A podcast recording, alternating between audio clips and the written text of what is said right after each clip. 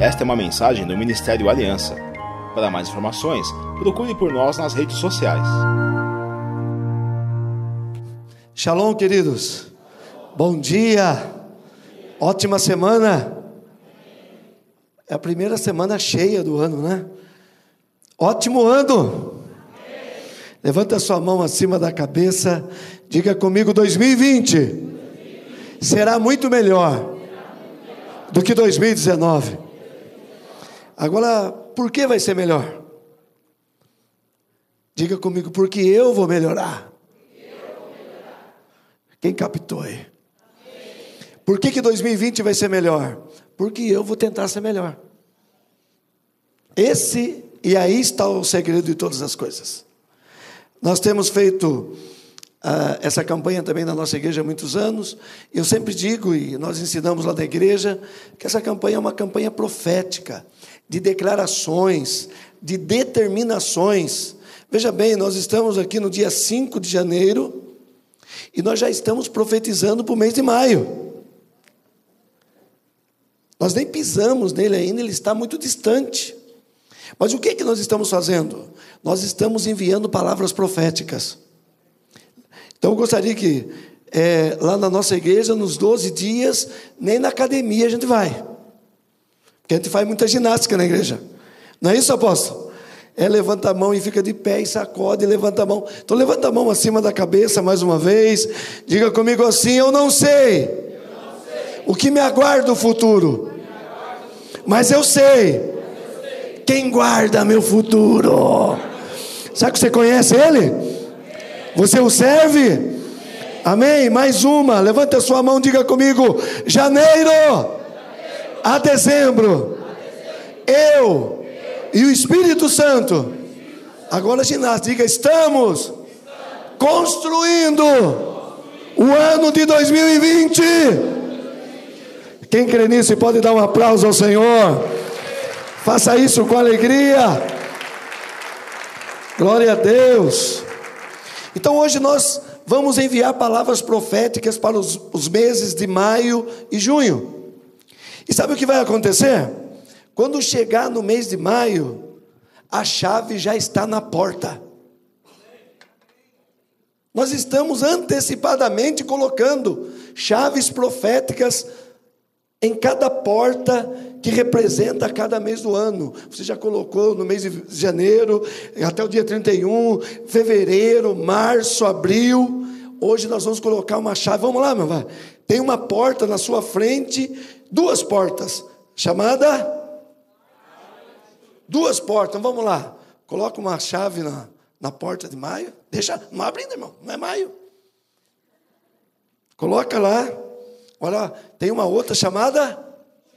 Coloca a porta, já coloca a chave. Deixa lá, vai chegar. Para quando chegar, você fala, a chave já está na porta. É só abrir, entrar e viver o melhor mês de maio da sua vida. Viver o melhor mês de junho da tua vida. Porque você já antecipou, e como diz um amigo meu, quem se antecipa governa. Agora, quem se atrasa é governado. Em 2020 nós precisamos decidir: nós vamos governar ou nós vamos ser governados? É isso? Nós vamos dominar ou nós vamos ser dominados pelas situações? Na força, no poder do Espírito Santo e na revelação da palavra, nós vamos governar e nós vamos dominar, porque aquele que está em nós é maior, é o Espírito Santo, é a palavra viva do Senhor ministrada no nosso coração. Então encha o seu coração de alegria, coloque um sorriso nos lábios, levante a sua cabeça, que você está iniciando o melhor ano da sua vida. O melhor ano da sua vida. Então coloca isso no seu coração.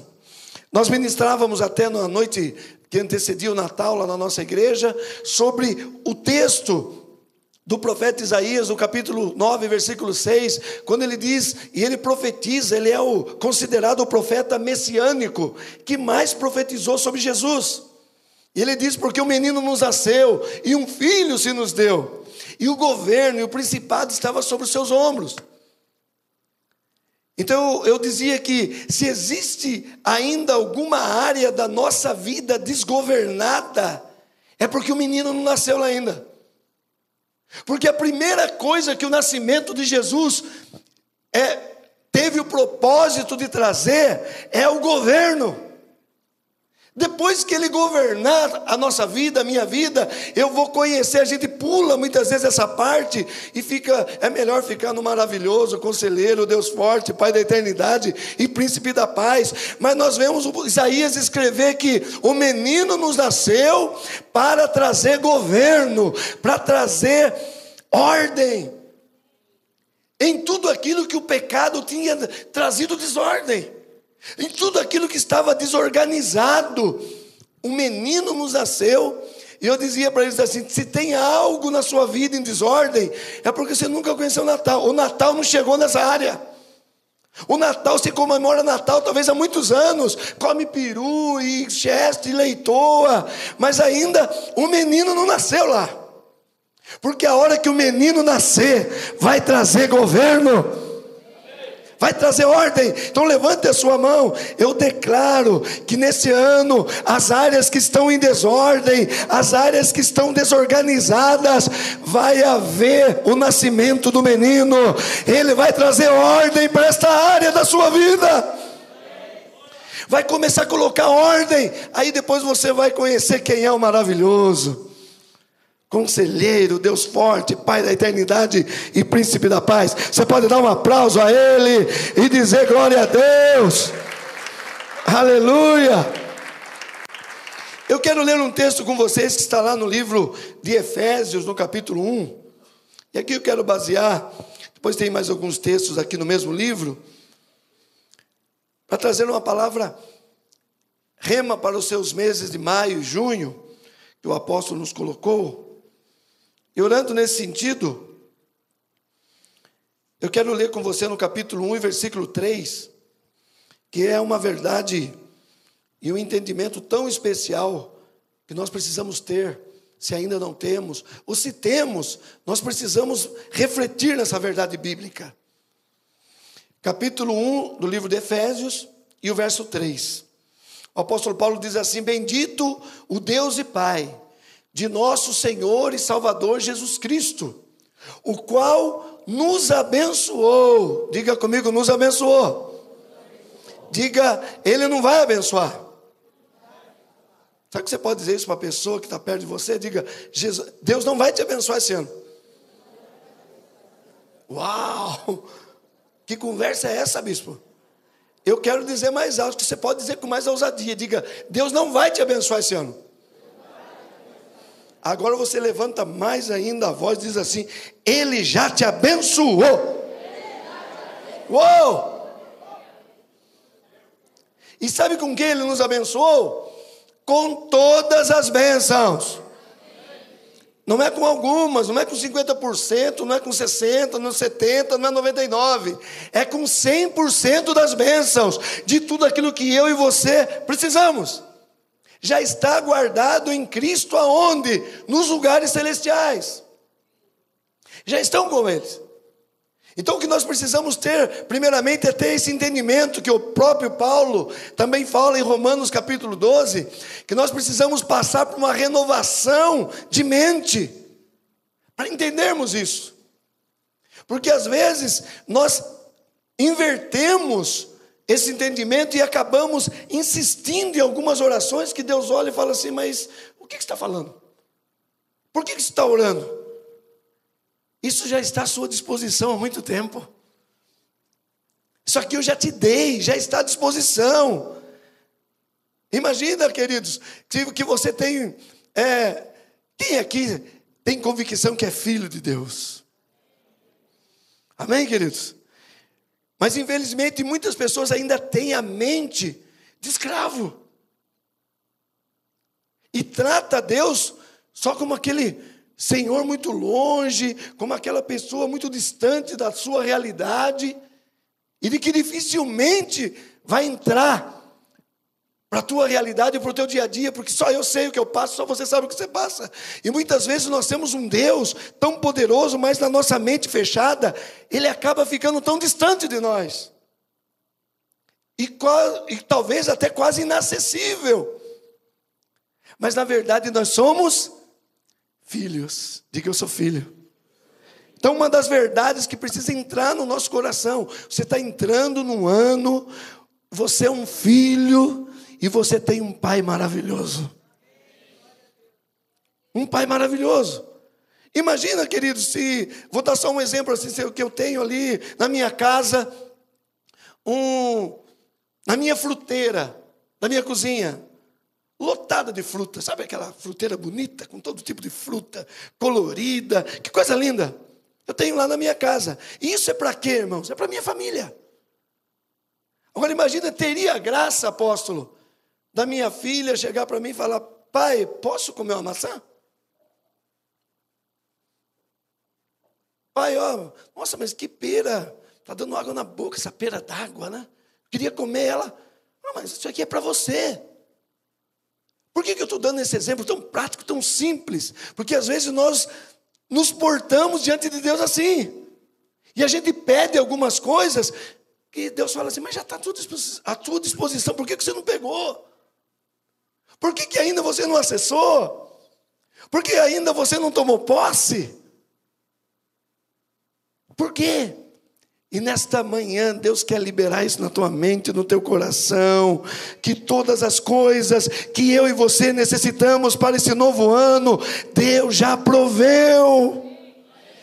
Se você pegar a história da criação, o que, que Deus criou primeiro, queridos?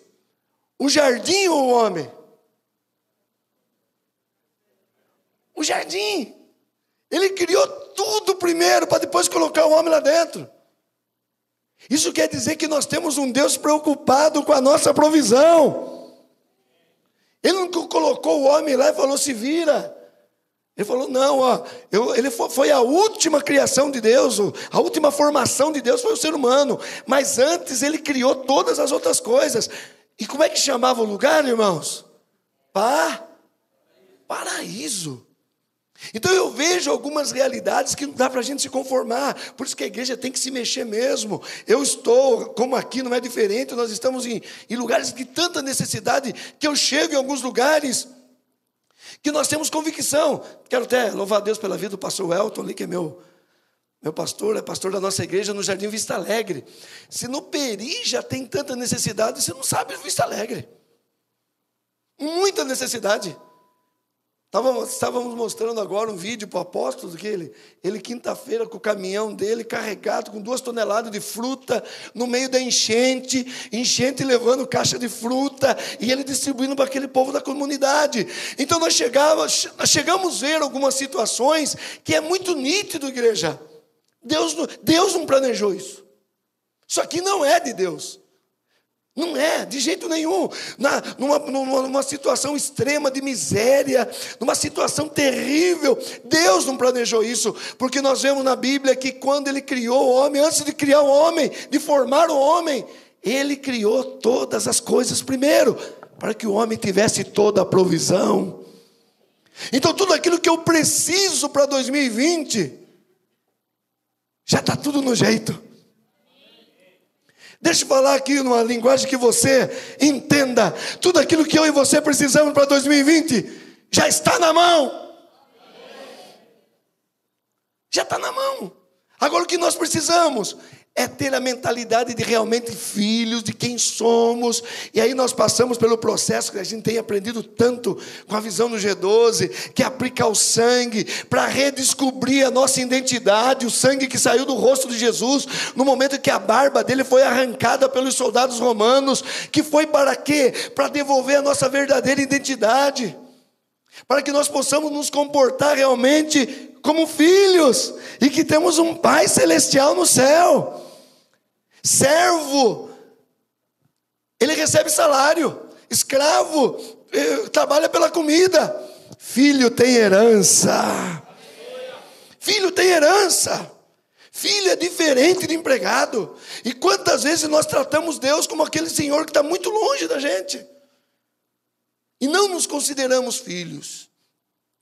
Então, que nós pudéssemos nessa manhã termos a convicção de quem somos, iniciar esse ano 2020 com a convicção: eu sou filho. e eu posso me assentar à mesa, como nós fizemos hoje aqui já. A mesa do Senhor, nós podemos sentar à mesa dele, nós podemos nos juntar com os demais irmãos, que são nossos irmãos, através do sangue de Jesus, e participar desse tempo maravilhoso. Você pode dar uma glória a Deus por isso? Amém? Então, bendito seja o Deus e Pai, que já nos abençoou, e essas bênçãos estão em Cristo, nos lugares celestiais. Certa vez eu li um livro e esse pastor ele teve uma experiência muito forte com Deus. O escritor desse livro ele dizia que ele, ele foi meio que arrebatado em sonho, e um anjo pegou ele pela mão e saiu dar um passeiozinho por uma parte do céu. E eu falo que quando alguém tem uma experiência assim, eu falo que ele não viu nem um por cento do que é o céu, né? Porque o próprio Paulo diz assim: ah, o olho não viu, o ouvido não ouviu, e jamais subiu como um projeto no coração humano, é aquilo que Deus tem preparado para aqueles que o amam. Então, se alguém diz, ah, eu tive uma experiência assim com Deus, eu vi o céu, eu vi a glória, foi muito pouco até. Muito pouquinho. Mas esse pastor teve uma experiência, disse que ele passeava e o anjo mostrava algumas coisas para ele. E ele disse que contemplou e visualizou um galpão muito grande, que não tinha porta, não tinha janela, não tinha nada. Ele viu o início desse galpão e não viu o fim. E era um galpão lacrado. E ele perguntou: o que, que, o que é isso aí? O que, que tem dentro disso aí? E ele fala que o anjo disse para ele assim: Sabe o que tem dentro desse galpão? As bênçãos que não foram reivindicadas. Estão todas aí. Ficaram tudo aí, mas por que estão aí? Porque não pediram. Porque não foram buscadas. Porque não foram reivindicadas. Por quem, irmãos? Pelos filhos, pela igreja, por nós. Então, que nós tenhamos essa convicção. É lógico que é uma guerra, está no mundo espiritual. Nós aprendemos até, inclusive, no último reencontro, que ah, ah, os pastores ministraram lá, os pastores de Bogotá falaram algo tão tremendo a respeito disso, a respeito da nossa batalha aqui na terra, né? O primeiro céu, o segundo céu, onde é o, o campo de batalha, onde os principados e potestades do governo dominam, onde nós entramos em intercessão, em guerra espiritual, e aonde estão as nossas bênçãos que estão com o Senhor, que é o terceiro céu. Diga comigo, primeiro, primeiro céu. Diga, eu estou pisando nele.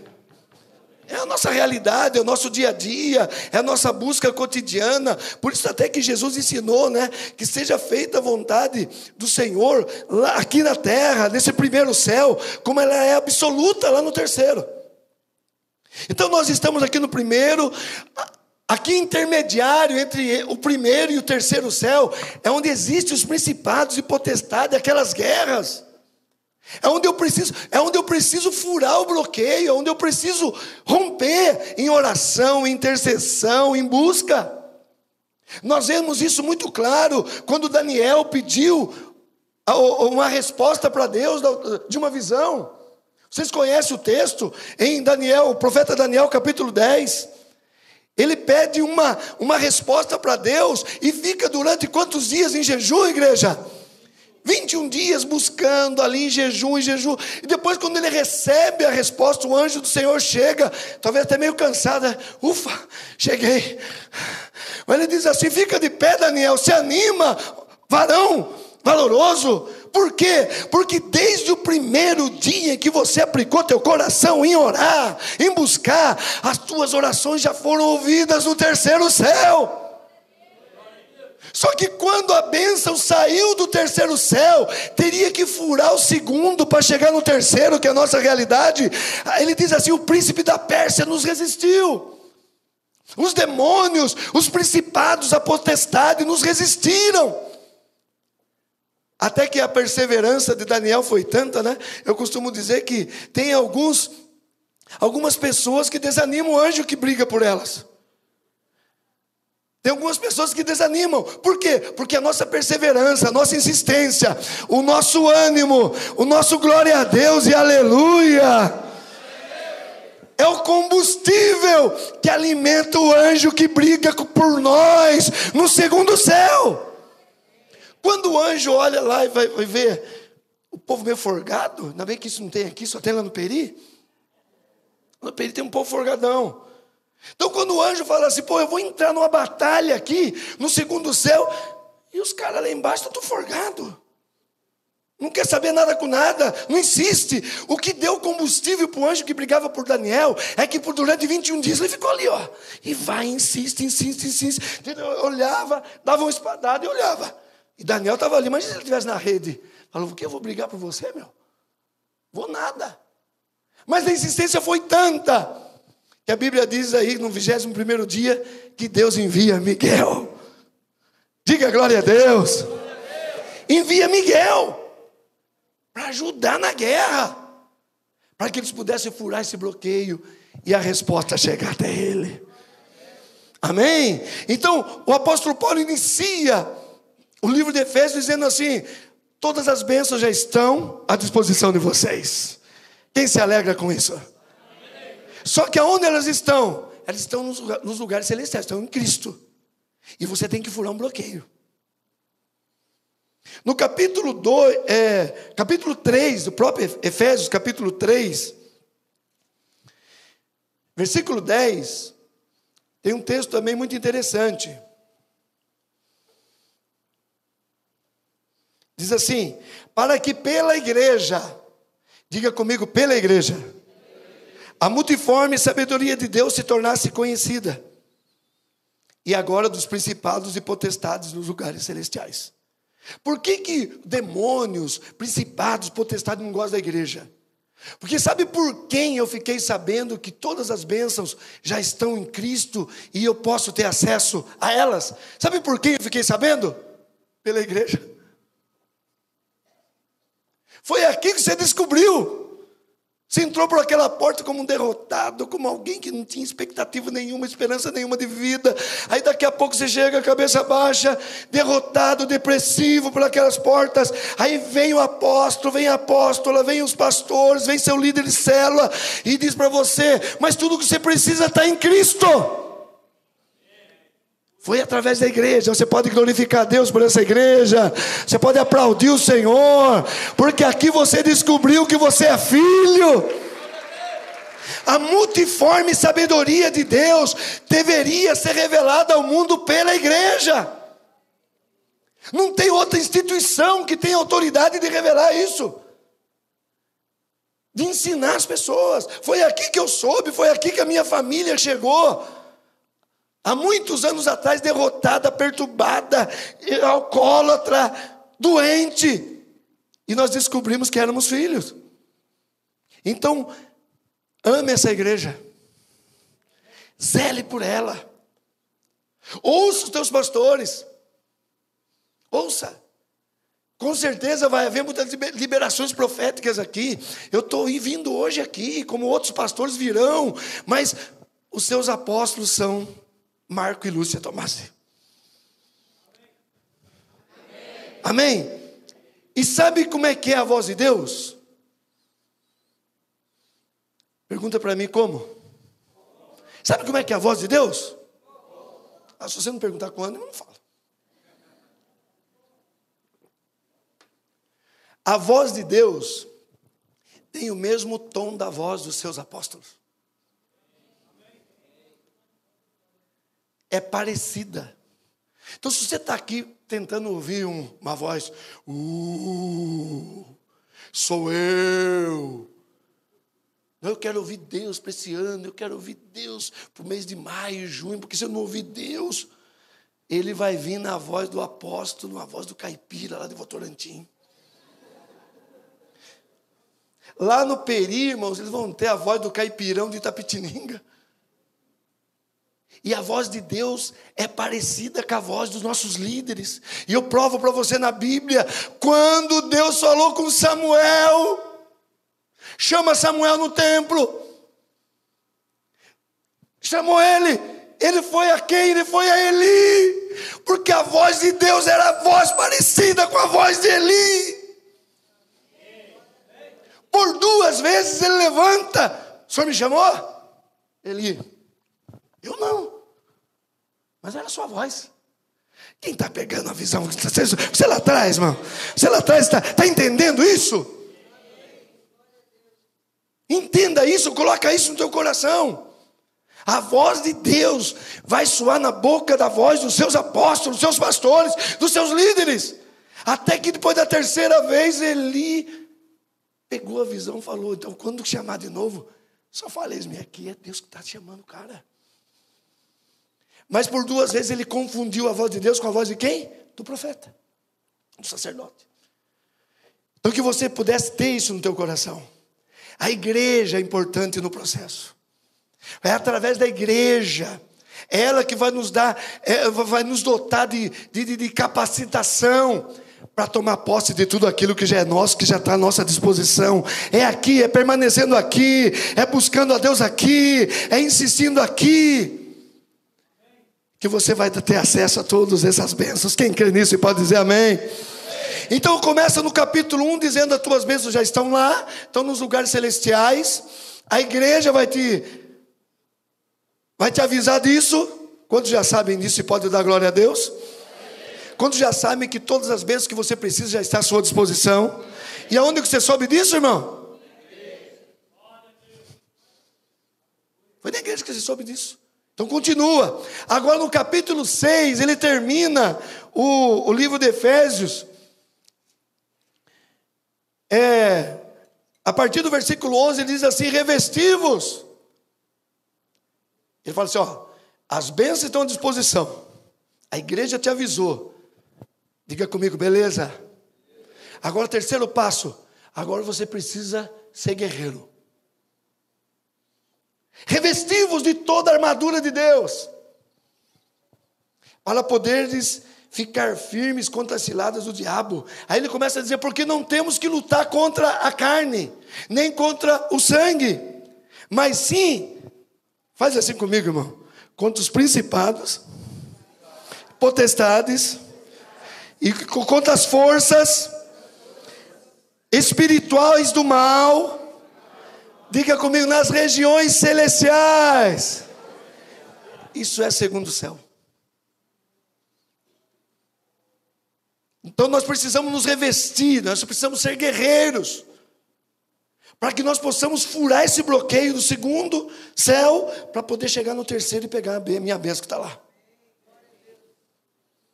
E para isso eu preciso do quê? Eu preciso de armadura, eu preciso de ser guerreiro. Nós estamos vivendo na nossa igreja, sétimo ano de um propósito que nós fizemos, de 2014 para cá, e um propósito de sete anos de multiplicação. E foi anos assim de muita, muita luta, dificuldade. Só que nós chegamos no sétimo ano. Chegamos no sétimo ano. Eu fiz um propósito de pisar sete anos consecutivos em Jerusalém. Irmão, pensa numa luta. Sete anos consecutivos. O ano passado eu pisei pelo sexto ano consecutivo. Esse ano é o sétimo. Então nós fechamos o ciclo de um propósito que nós fizemos com Deus. E Deus nos levou no texto lá da conquista do povo de Israel, é, da cidade de Jericó. E o que, que aconteceu? É, qual foi a estratégia de Deus para, para Josué passar para o povo? É que durante seis dias eles iam rodear uma vez. Seis dias, uma vez. Só que chegando no sétimo dia, é sete vezes. Sete vezes. Aquilo que eles tinham feito em seis dias, tinham que fazer todo um dia só. Então, resumindo, o que Deus colocou no nosso coração, para a nossa igreja, para o nosso ministério, se anima, negão. Vai ter que suar. Que agora, irmãos, é sete vezes mais. Mas agora é para ver as muralhas caindo. Chegou a hora de tocar a buzina, chegou a hora de gritar, chegou a hora de realmente colocar nossa voz bem alto e dizer as muralhas vão cair. Então, o que Deus está exigindo de nós, estou falando nós, como ministério ali na nossa igreja, é que esse ano vai ter que ter um empenho maior. Se já guerreava, vai ter que guerrear mais. Se já orava, vai ter que orar mais. Se já vinha na igreja, vai ter que vir mais na igreja. Não é hora de entregar cargo, é hora de pegar mais um ou dois. Ah, até que enfim, chegou o final do ano, né? Ah, eu vou pegar. Inter... Não, peraí. Foi alguém esses dias lá para mim, pastor, eu queria entregar meu, o ministério e tal. Eu falei, você está falando com a pessoa errada. Eu não dei ministério nenhum para você. Vai entregar para quem te deu, para quem te ungiu. Ela fez assim: esse alguém é Deus. Fala com ela. Eu, não, eu, não, eu simplesmente dei uma oportunidade para você aqui. Simplesmente abri uma oportunidade para você, mas quem te ungiu é Deus. Então, se você tiver que entregar, entrega para Ele. E talvez, já que você não serve para o ministério, talvez Ele te leve. Já que você não vai dar lucro para ele, já que essa é a sua intenção, de dar uma encostada, tirar um, um ano sabático aí, quer dizer, já não tem, tem mais o que fazer com você, ele te leve, né, irmão? É, eu, eu faço um velório lindo para você. Eu sou bom de velório, irmão.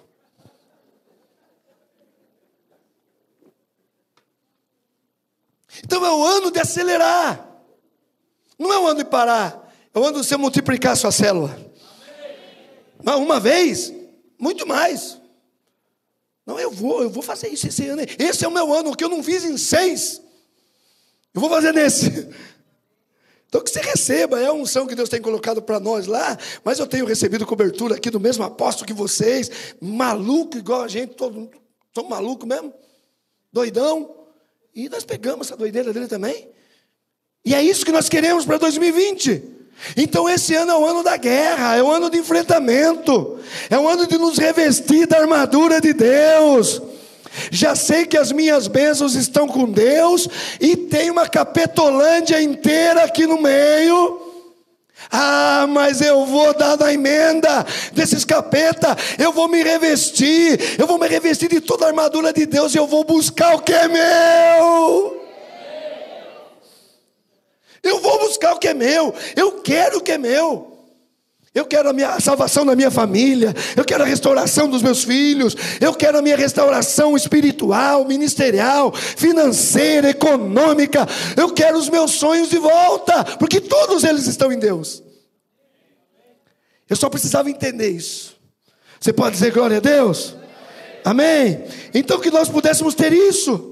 E quando nós falávamos de chamado, eu falava para essa pessoa, e eu gostei muito de algo que eu li, e entrou no meu coração o que significa um chamado, principalmente esse ano de guerra. O que é um chamado? Chamado é uma obra incrível que Deus colocou na mão de uma pessoa inadequada, com recursos insuficientes e por tempo indeterminado. Porque eu era o mais improvável de casa. E foi o que Deus fez, pastor. Pensa nos irmãos certinhos que eu tinha. E eu bagunçado. Bagunçadão. Companhia, motoqueiro desde os 16 anos. E pulava motocross e tal. E na, mesmo indo na igreja, de vez em quando, uma cerveja. Aí meu pastor falava para uma pessoa ontem, né? Eu tenho o mesmo pastor desde de 83. E até hoje eu honro ele, que é muito amigo nosso, né? Eu tenho o meu pastor desde 83, é o mesmo pastor, nunca mudei de pastor. É isso? E meu pastor, sabendo que eu tomava uma cerveja, me chamou para ser diácono. Falei, esse cara é mais torto que eu, acho. Só pode ser. Ele era meu vizinho, ele sabia das minhas bagunças. E num dia, numa virada de ano, dia 31 para o dia 1 ele me chama para fazer parte do corpo diaconato. Falei, é louco. E eu, mais louco, ainda aceitei. E a partir daquele momento, nunca mais saí da presença. Então, o que é chamado? É uma obra incrível que Deus colocou na mão de uma pessoa inadequada, o improvável com recursos insuficientes. Porque se você for fazer a obra de Deus dizendo assim, está tudo aqui, já tenho para fazer, então não é obra de Deus, aí você já fez.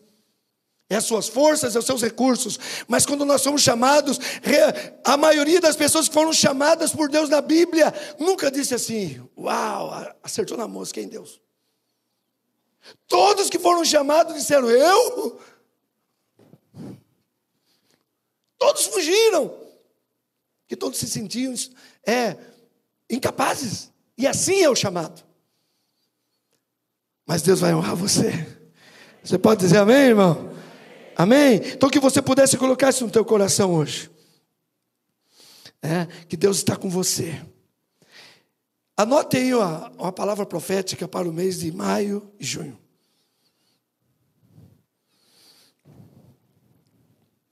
Eu quero deixar para você. Quando nós falamos aqui que as nossas bênçãos estão em Deus, nós citamos aqui o texto de Romanos capítulo 12, versículo 2, que nós precisamos passar por uma mudança de mente para entendermos isso. Então, a, a, a palavra para você para o mês de maio, diga comigo, uma mente que se abre para Deus, nunca mais será pequena. Marque isso. Não tem mais. Uma, uma coisa, imagina, pega uma bexiga comigo. Para você encher ela, a primeira coisa que você faz, vai. Se você pegar ela de pronto e for enchê-la, difícil encher. Mas depois que você enche uma vez, irmão, você pode murchar várias vezes, fazer só. Quem captou? Então, uma mente que se abre para Deus nunca mais volta a ser pequena. Uma mente que entende os propósitos de Deus nunca mais volta, irmão, a blasfemar, murmurar, reclamar, nunca mais. Então, quando chegar o mês de maio, que você tenha, esteja com essa mente, Jesus. Aí Paulo fala lá aos Coríntios, né? Vocês precisam ter a mente de Cristo. A mente de Cristo, para que vocês possam entender. Amém? Então repita comigo uma mente que se abre para Deus, nunca mais será pequena. Quantos vão receber essa mente? Quantos vão chegar no mês de maio e vão lembrar disso? Amém? Glória a Deus. Mês de junho, chegamos no meio do ano, né? Geralmente nós fazemos uma frase lá no, na nossa igreja, tem uma frase para todos os meses. E a frase do mês de junho sempre tem: ufa, chegamos na metade. Então diga comigo, vai, ufa, ufa. Já passaram quase 180 dias. É, já determinamos aqui, eu não sei o que me aguarda o futuro, mas eu sei quem guarda meu futuro. Se alguém é Deus. Mas chegamos na metade do caminho. E a palavra é: diga comigo, não adianta você olhar para cima. Você tem que continuar subindo. Não adianta chegar no meio do ano e falar: eita, deixa eu ver como é que está dezembro lá. Como é que vai ser o mês de agosto, setembro? Você tem que continuar subindo. Não adianta só você levantar os olhos para o céu. Você tem que continuar acreditando. Você tem que continuar insistindo. Então, então não importa o que você passe nos seis primeiros meses. Você vai visualizar o segundo semestre como mais um campo de conquista, como mais alguém que vai conquistar e que vai chegar no final do ano do melhor ano da sua vida. Mas talvez você pode olhar para trás e dizer assim, mas parece que nada aconteceu. Mas tem mais seis meses. Continue, continue olhando para o alvo. O Senhor é contigo. Você pode dar um aplauso ao Senhor? Por isso, aleluia. E eu termino dizendo que nós vamos construir altares esse ano. Vamos construir altares a Deus. Porque Deus responde altares, irmãos. E altares elevam o nosso nível. Quando nós construímos, cada vez que nós construímos um altar, nós estamos elevando o nosso nível. E que esse ano, todos os meses, você possa fazer um altar novo para Deus. De adoração, de louvor, dentro da tua casa, no teu casamento, enfim, no seu trabalho, naquilo que você realiza, Deus responde altares. E altares é, nos leva a entender o quê? Diga comigo, sacrifício. Porque só também altares, sem o sacrifício não adianta nada. E o que Deus queria ver no altar era o que, irmãos? Diga comigo, sangue. Então, altar, altar moleza não existe, não, irmão. Mas altar com sacrifício de empenho, de determinação, de esforço mútuo da nossa parte, ou do esforço maior. Se eu já fiz um esforço em janeiro, eu vou redobrar meu esforço em fevereiro. Se eu fiz um esforço em fevereiro, eu vou redobrar em março. Se eu já fiz esforço no primeiro trimestre, dos três primeiros meses, quando chegar no meio do ano, eu vou estar oferecendo algo maior para Deus. Os meus altares vão subir, porque altares elevam o meu nível. E gradativamente eu vou subindo na presença de Deus. Na oração, na comunhão, na busca, na palavra, no entendimento.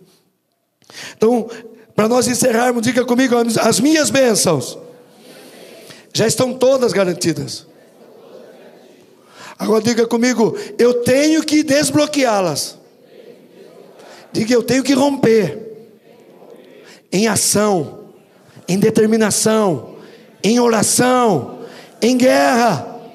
Diga, eu tenho que me revestir da armadura de Deus. Quem entendeu e pode dar glória a Deus. Fica de pé um minutinho, eu quero orar por você.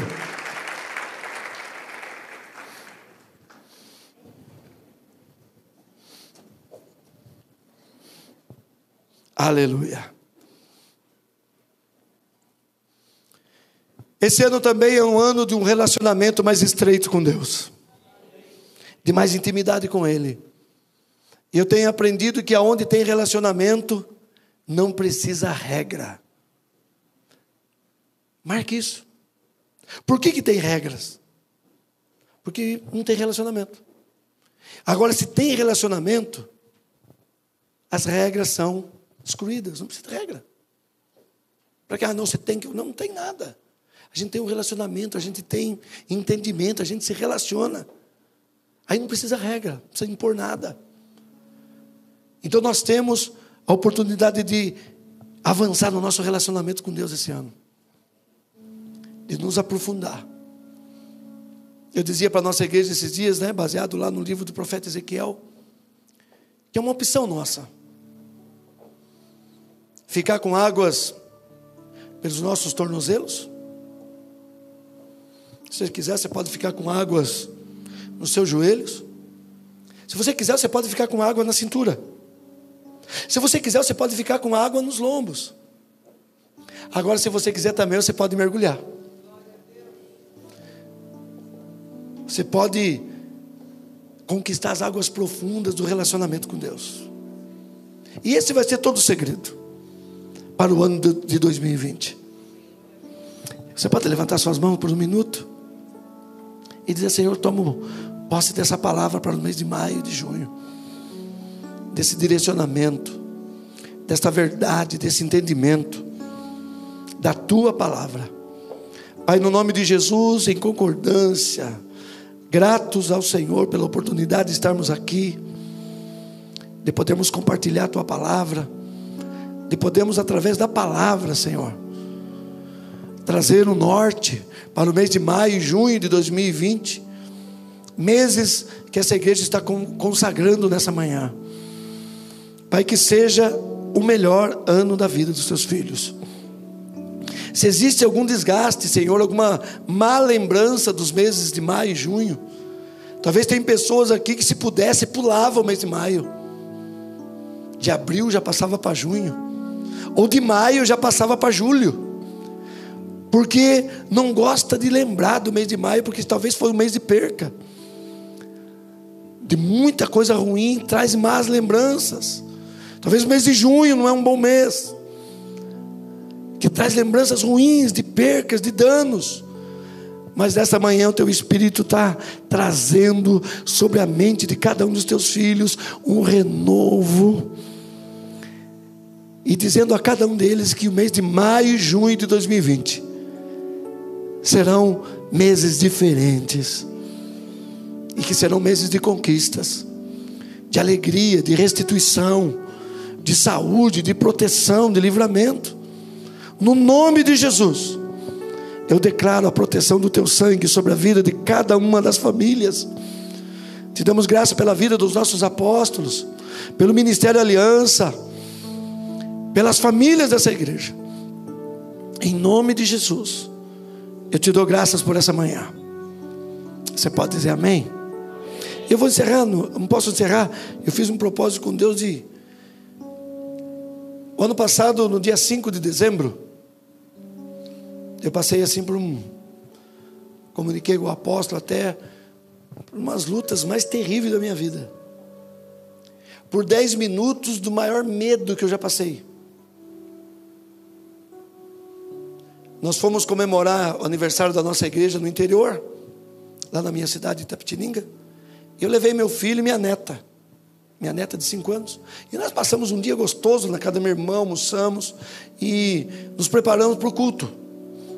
E estava chovendo, dia 5 de dezembro, chovendo. E eu cheguei, né? Estava minha irmã comigo no carro, mais um pastor amigo, meu filho, minha netinha. E eu encostei no meio da rua o carro, do lado contrário da igreja. Encostei aqui, a igreja estava do lado de cá. E meio chovendo, Liguei o pisca-alerta e falei, pode descer aqui mesmo. E no que ela desceu, nessa porta atrás de mim, ela estava no colo da minha irmã e a minha irmã soltou ela. No que ela saiu, veio um carro a 70 por hora e atropelou ela. Uma menininha magrinha, franzina, de 5 anos. Ela foi jogada uns dois metros e meio para frente, jogada para o alto e jogada a 10 metros da frente. Foi o barulho mais ensurdecedor que eu vi. Eu fiquei louco, irmãos.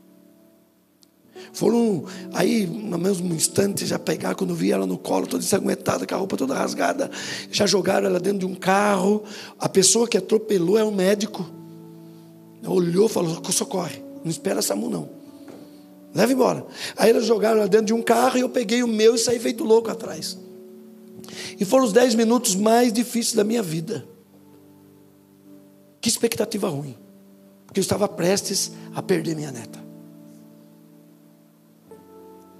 E eu cheguei naquele hospital, não sei como, dez minutos do local do acidente, e procurei, feito louco, ela lá dentro, deixei o carro no meio da rua com chave, funcionando, fui lá para dentro.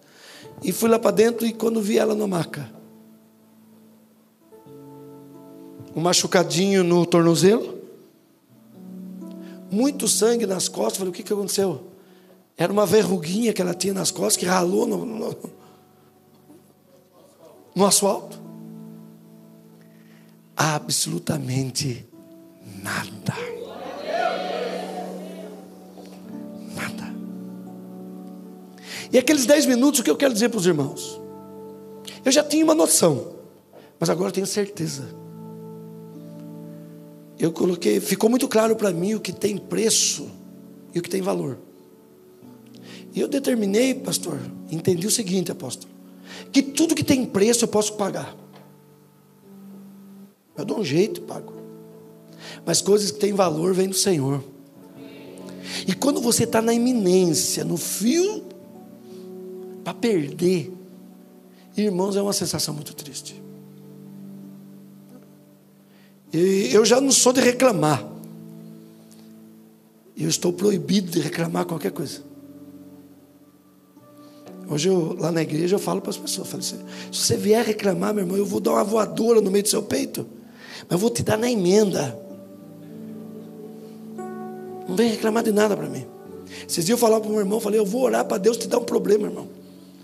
Mas na verdade, eu vou orar para Deus te dar um baita problema, porque você não tem problema nenhum. Você está aqui murmurando. Você tinha mais é que andar de joelho e agradecer. Então, por que eu estou dizendo isso? nós vimos a proteção de Deus na nossa vida. Aquela semana inteira, eu estava em Israel. Eu cheguei no dia 3, o acidente foi no dia 5. Aquela semana inteira, ela não saía de casa sem cantar Emanuel, Deus conosco, contigo eu nada temerei. Ela cantava todos os dias. Todos os dias eu unjo meus filhos, minha esposa, minha neta, todo dia eu aplico sangue. Se eu já pregava sobre o sangue de Jesus, agora que eu prego mesmo. Vale a pena servir esse Deus. Ah, então que a bênção do Senhor, a proteção do Senhor, esteja todos os dias sobre a tua vida. E que 2020 seja o melhor ano da sua existência. Shalom, Deus abençoe.